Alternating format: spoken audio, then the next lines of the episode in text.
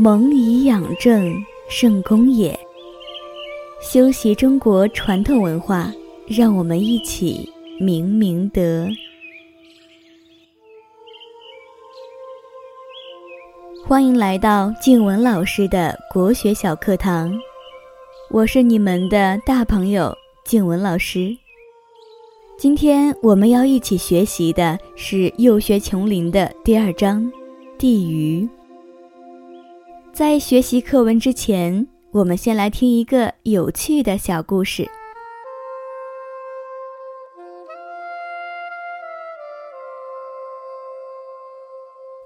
小朋友们，你们是否有一个这样的疑问：我们人类的祖先究竟是从哪里来的？天地何来？人自何来？天灾奥秘何在？我们的祖先们将它们编进了美丽的神话里。那我们就从天地开始，来听一听我们的祖先是如何看待天地的。古时候流传着一个盘古开天地的神话，说的是在天地开辟之前，宇宙不过是混混沌沌的一团气，里面没有光，没有声音。这时候有一个叫盘古的巨人，在这混沌之中一直睡了十万八千年。有一天。盘古忽然醒了，他见周围一片漆黑，就抡起大斧头，朝眼前的黑暗猛劈过去。只听一声巨响，混沌渐渐分开了，轻而清晰的东西缓缓上升，变成了天；重而浑浊的慢慢下降，变成了地。天地分开之后，盘古怕他们还会合在一起，就头顶着天，用脚使劲蹬着地。天每天升高一丈，地每天下沉一丈，盘古也随着越长越高了。后来盘古氏去世了，他的左眼变成了太阳。右眼变成了月亮，头发、胡子变成了星星，嘴里最后呼出的气变成了风和雾，声音变成了雷霆闪电，肉变成了土地，四肢变成了山脉，血液变成了江河。从此，天上有了日月星辰，地上有了。山川树木，万物欣欣向荣，才有了现在这个鸟语花香的美丽世界。这就是开天辟地的神话故事。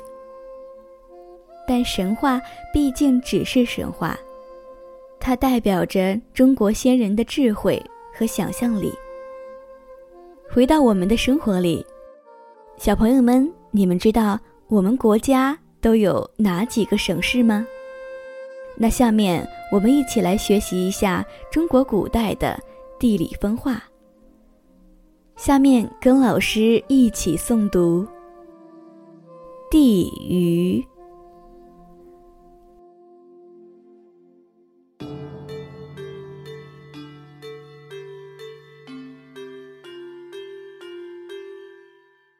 黄帝化也。始分都邑，夏禹治水，初奠山川。宇宙之江山不改，古今之称谓各殊。北京原属幽燕，金台乃其异号。南京原为建业，金陵又是别名。浙江系武林之区，原为越国。江西是豫章之郡，又号吴高。福建省属闽中。湖广地名三处，东鲁、西鲁即山东、山西之分。东岳、西岳乃广东、广西之域。河南在华夏之中，故曰中州。陕西即长安之地。原为秦境。四川别号西蜀，云南又称古滇。贵州僻处蛮方，荒芜旧为前地。东越泰山，西越华山，南越衡山，北越衡山，中越嵩山。此之谓五岳。饶州鄱阳，越州青草，鄂州洞庭，润州丹阳，苏州太湖。此之谓五湖。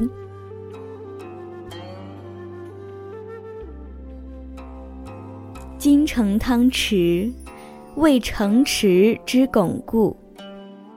河山带立。时封建之世盟，帝都曰京师，故乡曰子里。蓬莱若水，非飞仙不可渡。方湖原教，为真修乃可居。沧海桑田，为世事之多变。河清海晏，照天下之生平。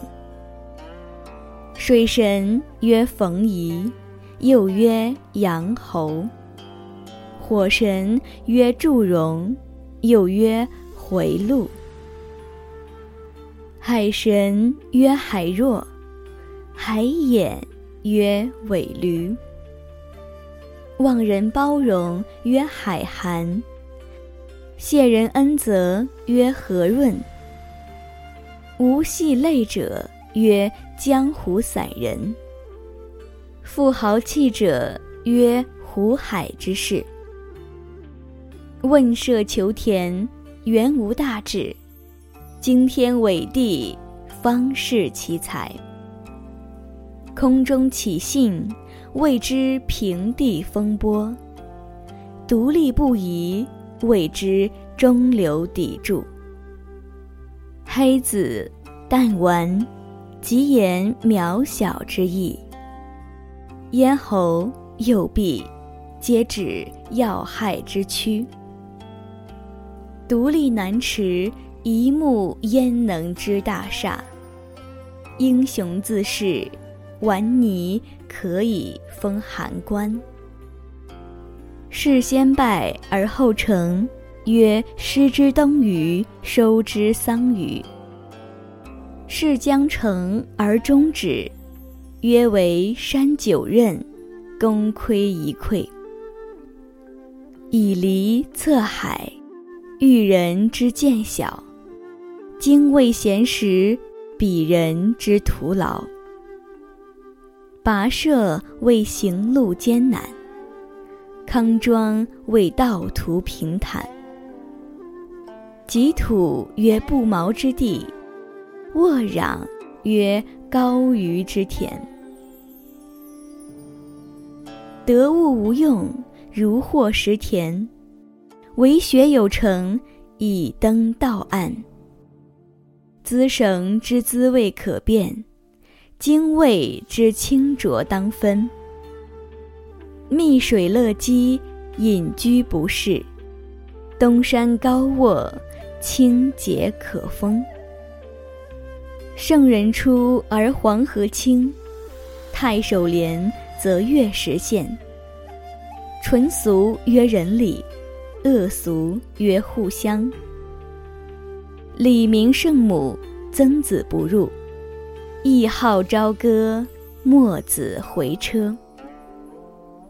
即让而歌，尧帝之黎民自得；让畔而耕，文王之百姓相推。长房有缩地之方，始皇有砭石之法。尧有九年之水患，汤有七年之旱灾。商鞅不仁而阡陌开，夏桀无道而衣落节。路不拾遗，犹在上之有善政；海不扬波，知中国之有圣人。